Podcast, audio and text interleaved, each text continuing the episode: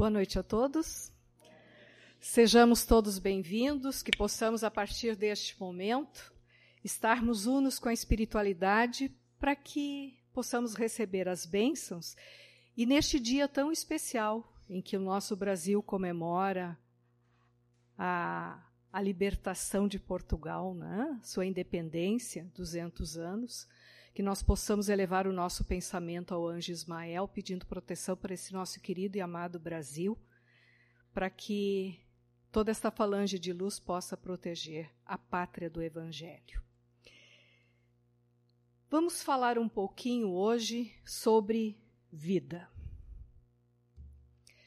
Mesmo quando tudo pede um pouco mais de calma, até quando o corpo pede um pouco mais de alma, a vida não para.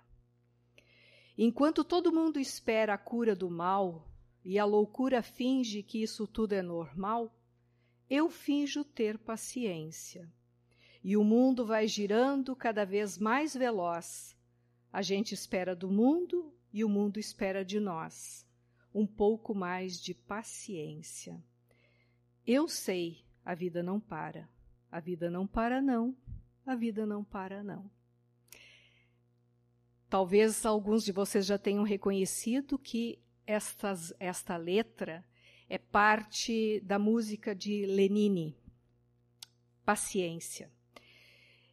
E com certeza este poeta, ao escrever esta a letra desta música, estava pensando sobre a vida.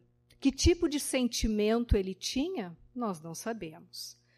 Mas com certeza, cada um de nós, quando falamos esta palavrinha mágica, vida, algo dentro de nós palpita diferente. De acordo com cada um vai pensar sobre a vida, o que é, o que poderia ser, o que poderia ser modificado ou não. É normal. Mas nós sabemos que não temos o propósito, não temos condições de trazer definições ou conceitos efetivos de vida. Porque se um biólogo fosse dizer alguma coisa sobre vida, ele com certeza traria uma justificativa dentro do resultado celular. A aglomeração das células que se reúnem para formar órgãos, uh, tecidos, para que os sistemas funcionem perfeitamente, sempre pautando no nascimento, no, na sua nutrição, no seu desenvolvimento e no seu perecimento. Se fossem pessoas ligadas à filosofia, dependendo da escola filosófica que, que praticasse, dependendo dos próprios valores, faria N colocações. E aí nós vemos que todos nós, para falarmos sobre vida, teremos coisas diferentes. Mas nós temos um ponto bem importante. Quando pensamos dentro de um contexto espiritualista, os espiritualistas sentem, sabem que existe vida depois da morte, depois do perecimento do corpo. E nós espíritas temos a bênção de ter nesta doutrina muitos esclarecimentos e esse descortinar de que a vida segue e de que a morte não existe. Então, nós buscamos neste livro de Joana de Ângeles, Vida, Desafios e Soluções, da série psicológica, o oitavo volume, psicografado pelo Divaldo, aqui Joana nos faz uma abordagem bem importante sobre vida. E nós trouxemos alguns trechos ao fazermos a leitura, e entre eles este aqui que diz assim: A vida, no entanto, é Deus, e por isso, ainda difícil, se não impossível de ser compreendida plenamente além de suas manifestações, que fazem parte do processo da, da realidade dos seres, precedendo-lhes ao surgimento na forma material e sobrevivendo-lhe à decomposição cadavérica. Ora, aqui nós temos vários itens que nós já precisamos parar e refletir a respeito. Número um, a vida é Deus. É algo que nos é concedido, mas que não nos pertence. Isso é um ponto importante. Nós podemos falar e ver e sentir a sua manifestação, como por exemplo, nós, um homem e uma mulher se reúnem, geram um filho e vem a manifestação da vida. Olharmos a natureza e vermos a manifestação da vida. E o que Joana nos diz aqui, que a vida, na sua essência, ela traz a eternidade que é a imortalidade, porque nós fomos criados por Deus. A partir do momento da criação, nos tornamos, o espírito é imortal. Então existe uma sequência, existe um início e não teremos término. E isto é algo que nos traz um alento e, ao mesmo tempo, um grande compromisso, uma grande responsabilidade. Então, nós vemos que vida é diferente de encarnação. Vida é uma sequência, é um contínuo nos dois planos.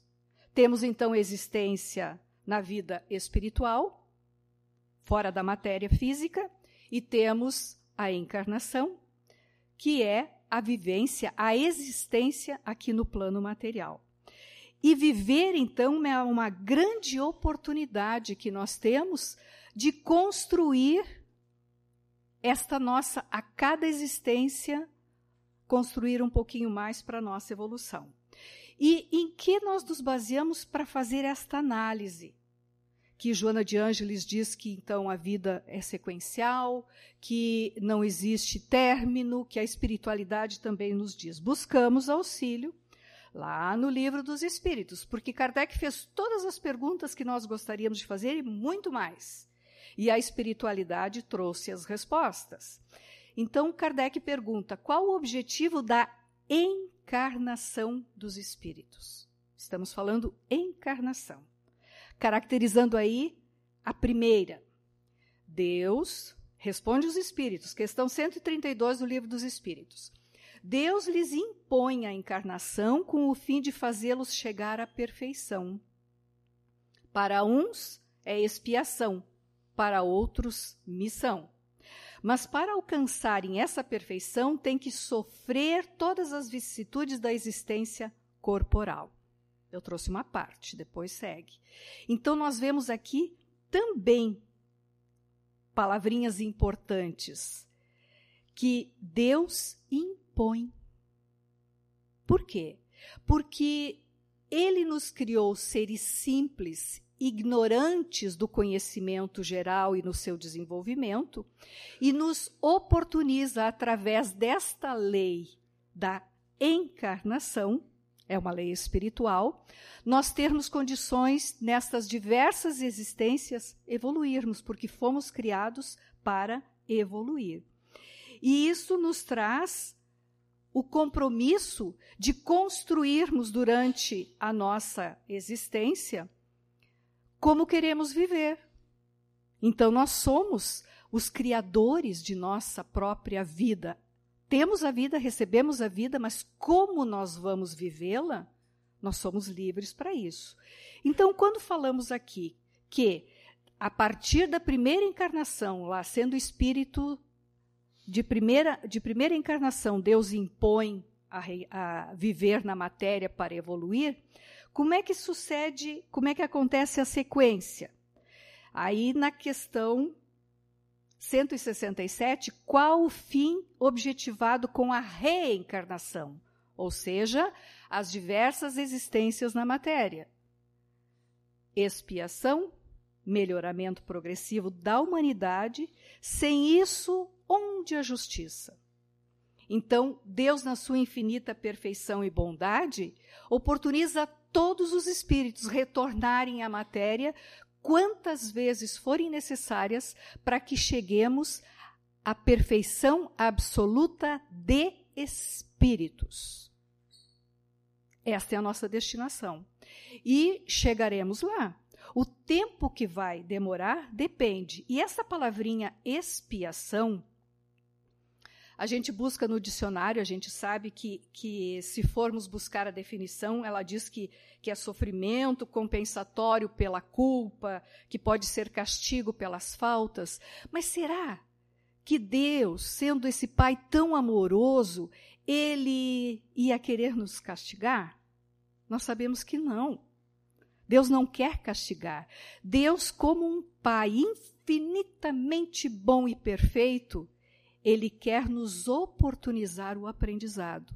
Então nós temos que colocar dentro de nós, registrar em nossas mentes e corações de forma definitiva que tantas vezes quantos, quantos nós precisarmos voltar, quantas provas e expiações tivermos, tudo é para o nosso aprendizado e crescimento. É como aquele pai bem amoroso que repreende o filho com amorosidade, com firmeza, mas quer o seu bem.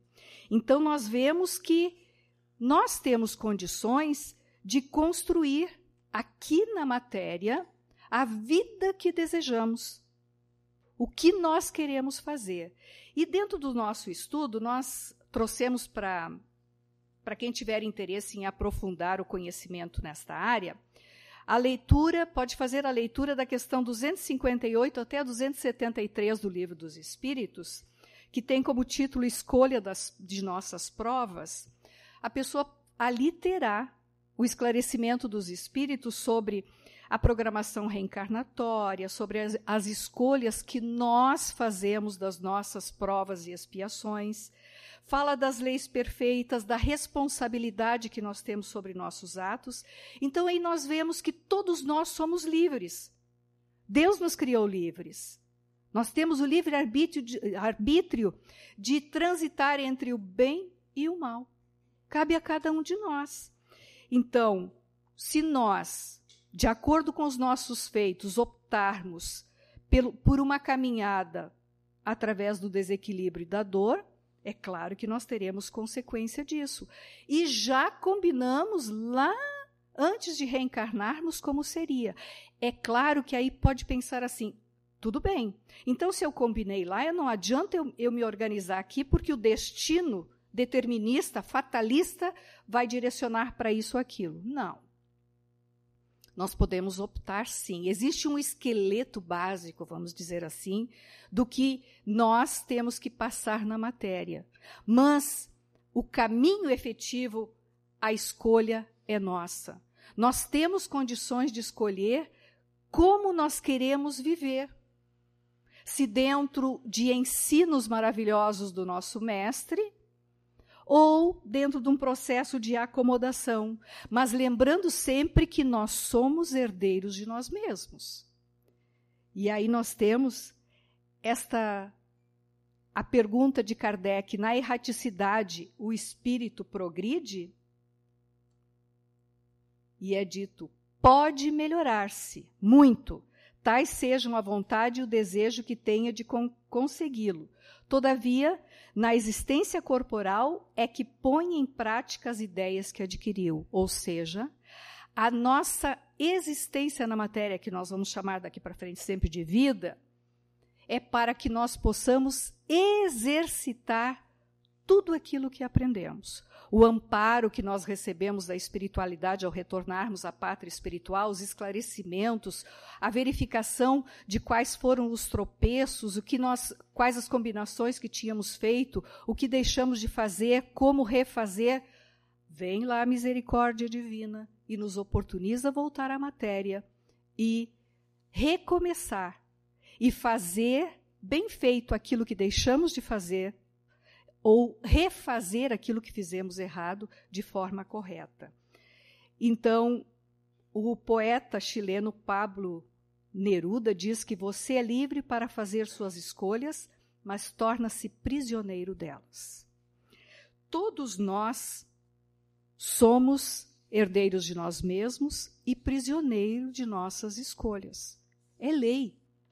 Então, fazer escolhas requer uma atenção acurada e uma busca incessante do que efetivamente nós queremos. Quais são nossos objetivos na vida?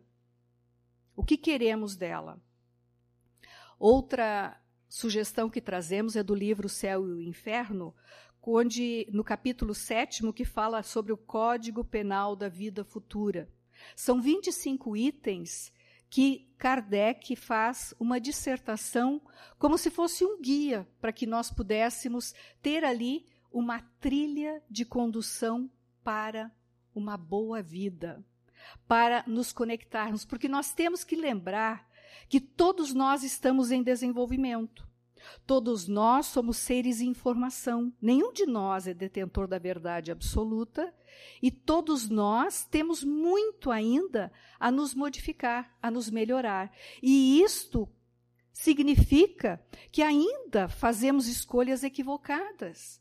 E por fazermos escolhas equivocadas, nós trazemos cometimentos para as nossas vidas que às vezes são altamente dolorosos às vezes nem tanto dolorosos, mas não deixam de ser erros, e por isso que nós somos responsáveis por tudo isso.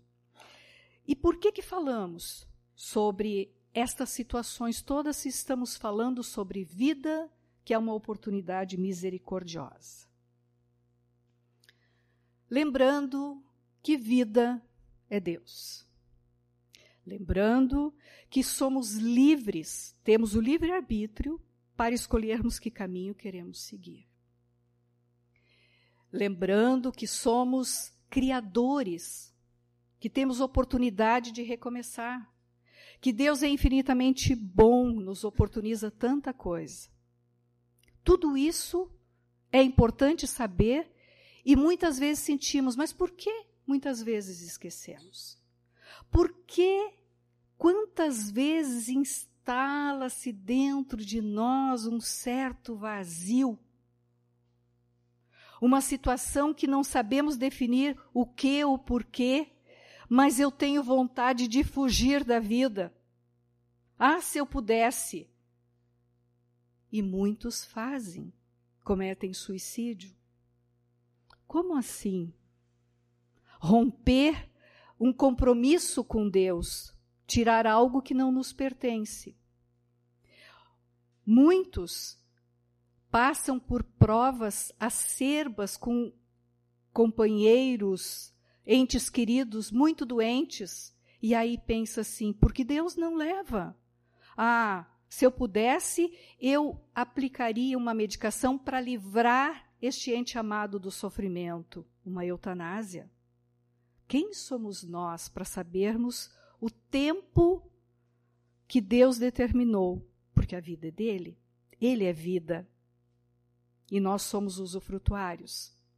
Quantas e quantas experiências de gravidez indesejada, por não querer aquele ser, a pessoa opta por aborto, sem lembrar que ali, naquela fecundação, naquela gestação, tem um filho de Deus tendo uma oportunidade de existir. Quem de nós já não passou por situações difíceis ou então viu nos noticiários assaltos, crimes diversos que teve aquele sentimento: ah, tinha que ter pena de morte para isso. Como assim? Quantos de nós nos envolvemos naturalmente nesse processo de fuga da vida? E por que será que isso acontece? Esse vazio, essa luta contraditória que temos com tantas situações tão importantes, nada mais é que nossa alma pedindo socorro. Quando nós temos esse tipo de sentimento, nossa alma pede socorro. Mas pede socorro por quê? Porque toda vez que estes sentimentos nos invadem é porque a balança da vida está em descompasso.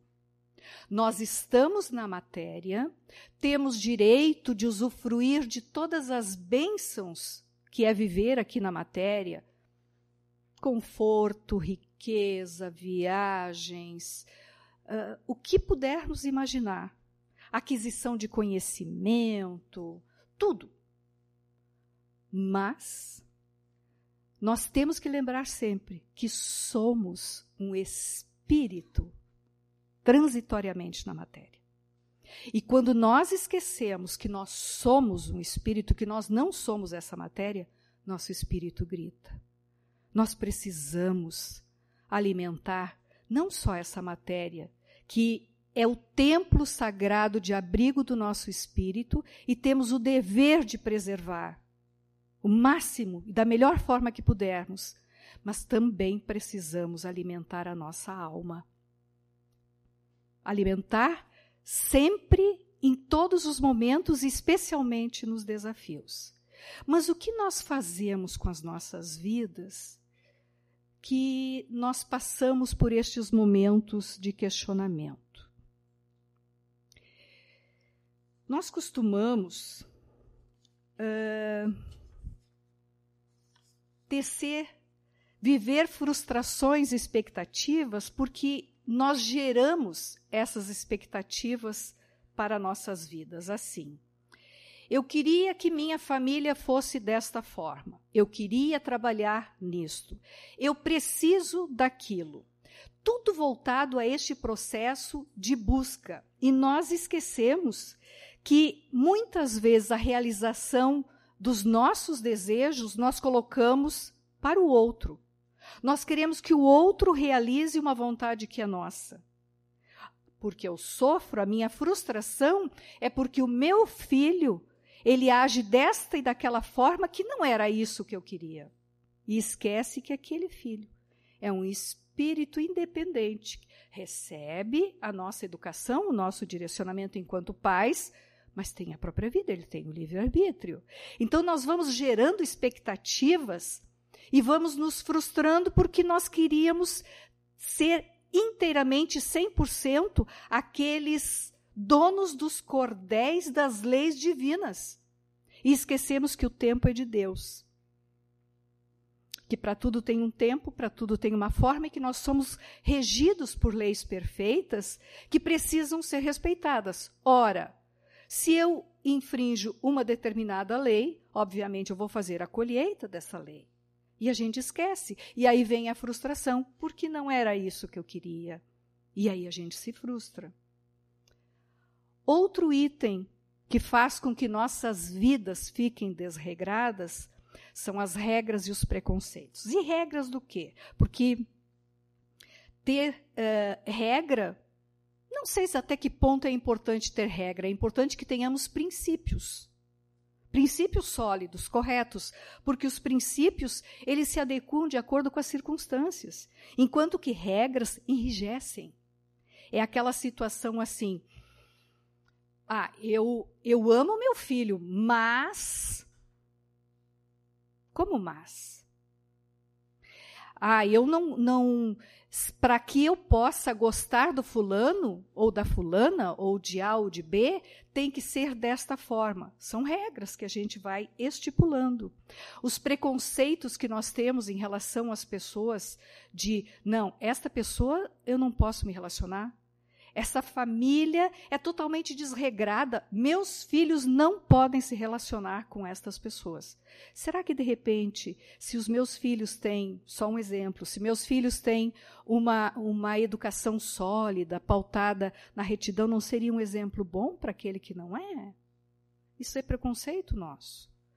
Como nós temos preconceito, nos tornando aqueles seres cegos que vêm sem ver, ou seja, as pessoas que muitas vezes estão prestando serviços importantes para toda uma sociedade, para nós diretamente, sejam garis, sejam pessoas que fazem a limpeza dos prédios onde moramos, sejam os, os, os, as pessoas que, por qualquer ordem, eh, desenvolvem tarefas públicas, e nós não as enxergamos.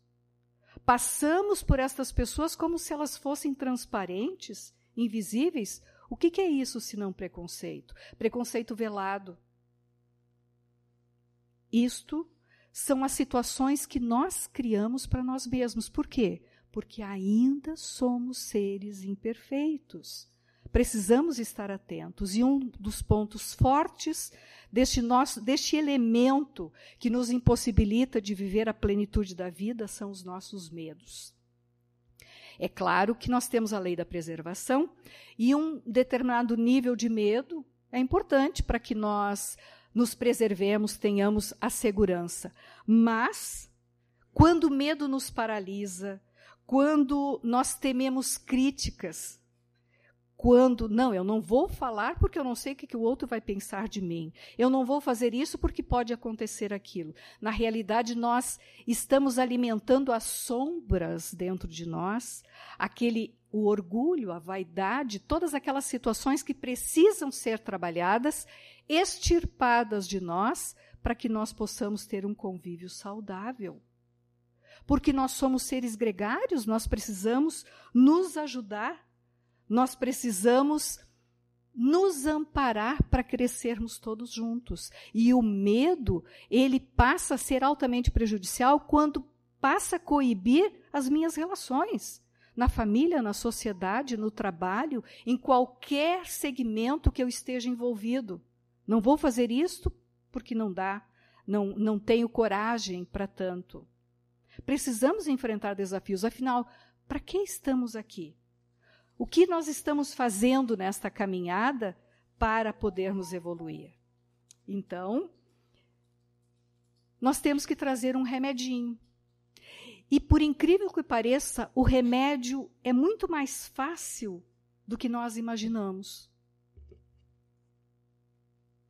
Abrir o coração e a mente para receber. Então, tudo que vier de fora, eu tenho que estar receptivo a ver que tem bondade à minha volta, ver que tem solidariedade à minha volta, ver que Deus criou uma natureza maravilhosa para que eu pudesse usufruir da beleza, das bênçãos e estar aqui. Ver e deixar com que aconteçam as oportunidades diversas para o meu crescimento e para o crescimento da sociedade o crescimento como um todo. Estar de mãos, braços e pensamentos sempre aberto de forma positiva para o novo.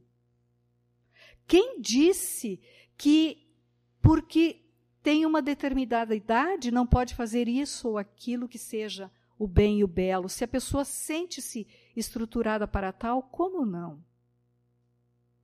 Então, abrir para tudo que é bom e belo à nossa volta.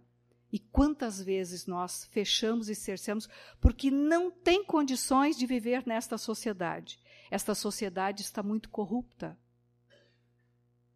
Mas nós temos que contribuir, a sociedade somos nós. E nós precisamos trabalhar para o benefício. E esse remedinho, então, está dentro de nós. É a disciplina da observação e da mudança dos paradigmas que nos impossibilitam de viver, os preconceitos. Então, abrir o coração para ver sempre o positivo e não só colocar a crítica. Se ela for construtiva, tudo certo, mas se ela for destrutiva. Abrir o coração e a mente para dar. Porque todos nós temos algo para dar. Então, nós recebemos, mas nós também temos para dar. Nós temos simpatia, nós temos condições de dar um amparo numa palavra, numa prece, num ouvido. Nós temos condições de auxiliar materialmente, fazendo a caridade. Seja de forma direta ou indireta. Nós temos condições, pelo nosso intelecto, tudo aquilo que nós vamos buscando, nós, nós temos o dever de partilhar. De que adianta nós termos um conhecimento absurdo e guardarmos só dentro de nós, seja da área que for. É necessário que partilhemos. Como que a, que a humanidade vai crescer se cada um fechar-se no seu casulo? Eu não dou nada se eu busquei o outro que busque. Como assim? Então, o remédio está dentro do nosso coração.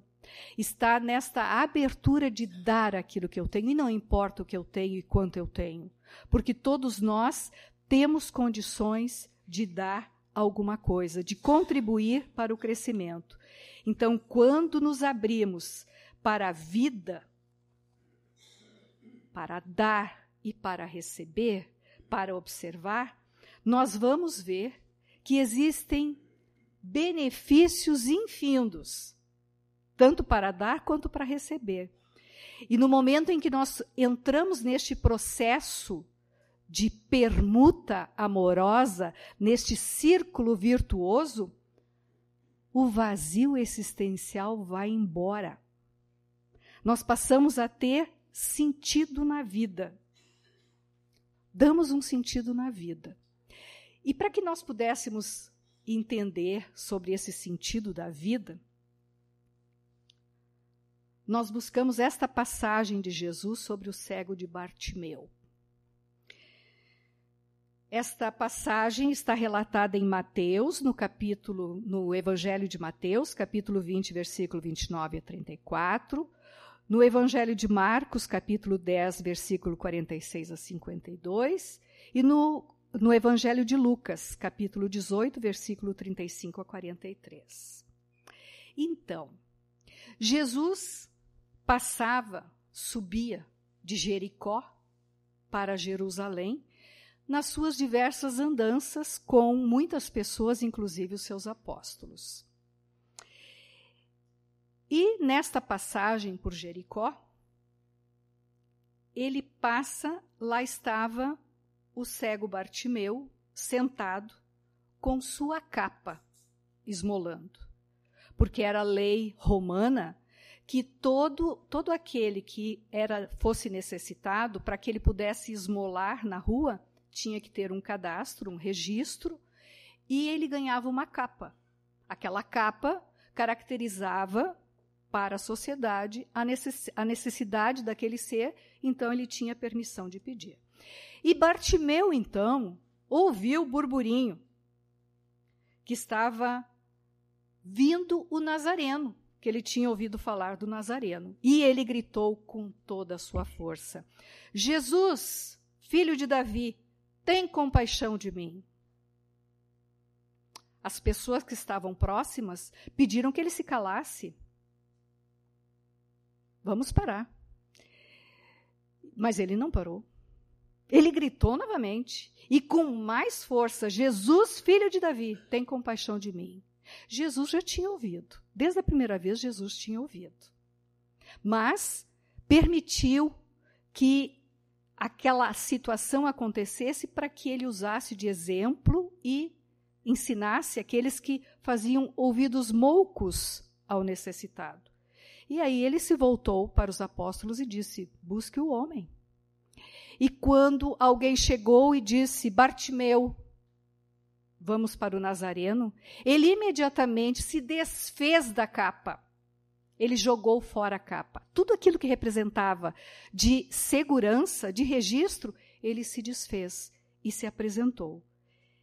Ele chegou em frente ao mestre e o mestre pergunta: O que queres que eu te faça? E ele de pronto, mestre, que eu torne a ver.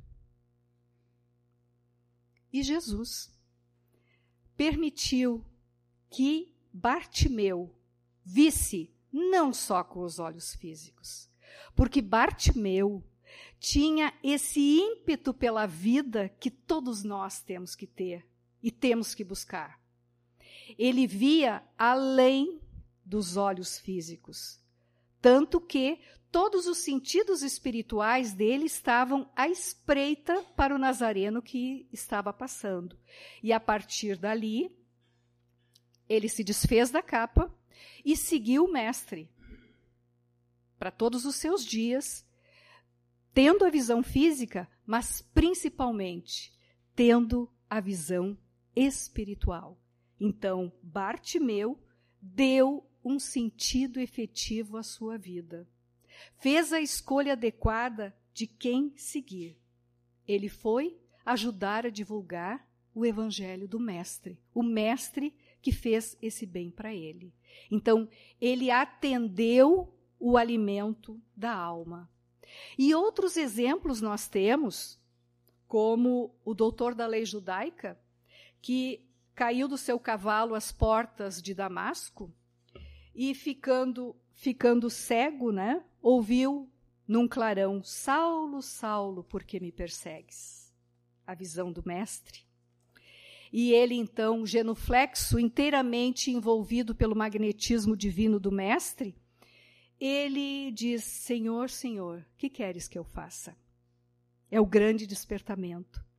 E são estas palavras que nós precisamos registrar em nós frente às situações de desafios, aos momentos em que nós sentimos o vazio, os momentos de grande dor, aos, nos momentos em que a dúvida se instala. Temos que nos recolher no templo do nosso coração e perguntar: Senhor, Senhor, o que queres que eu faça? E Ele vai dar a resposta. Nós, como estamos ainda neste processo de desenvolvimento, facilmente somos queixosos. A gente se queixa de tudo. Eu li recentemente uma, uma narrativa é, que Tom Jobim, esse grande, esse grande poeta né, brasileiro, Tom Jobim morava no Rio de Janeiro e tinha uma chacrinha no, inter, no interior do Rio de Janeiro, numa região bem bucólica. E ele resolveu fazer uma, uma reforma na chacrinha. Ele tinha um caseiro, tinha um chacreiro na casinha, lá onde ele, ele queria ficar. E essa pessoa ficou responsável para fazer esta reforma. E estava dando muita chuva no Rio de Janeiro. E ele resolveu ligar para este caseiro e perguntar como é que estava, como é que estava indo a reforma.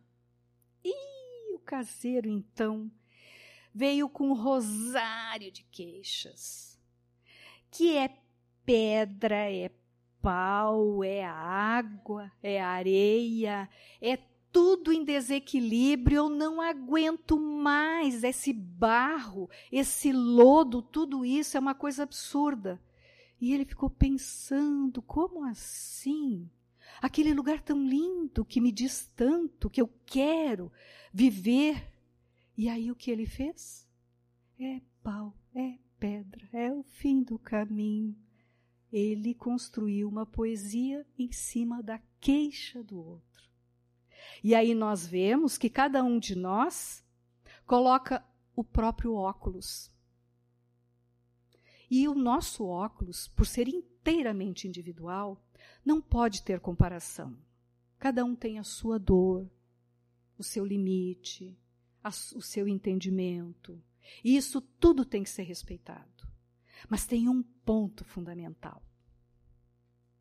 Os ensinos do Mestre são para todos nós, indistintamente, para qualquer dor, para qualquer tipo, para qualquer momento, em qualquer situação. E quando falamos em vida, esta vida que é Deus, aí nós pensamos como não preservar este todo, se é Deus e Deus está em nós. E aí nós entendemos Deus em nós, esta vida.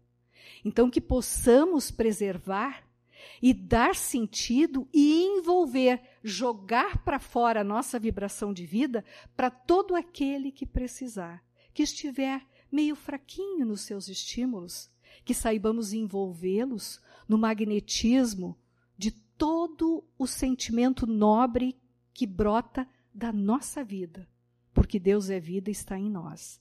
E para encerrarmos, trouxemos as palavras de um nobre senhor que mora no Vaticano e diz assim: O rio não bebe de sua própria água, as árvores não comem seus próprios frutos, o sol não brilha para si mesmo e as folhas não espalham suas fragrâncias para si.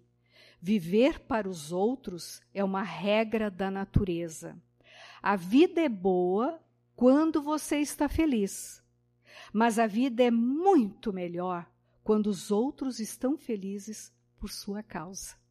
Então, partilhar a vida é uma bênção e que possamos agradecer esta oportunidade misericordiosa chamada vida, que possamos preservar e envolver todo aquele que precisar de um estímulo. Muito obrigada.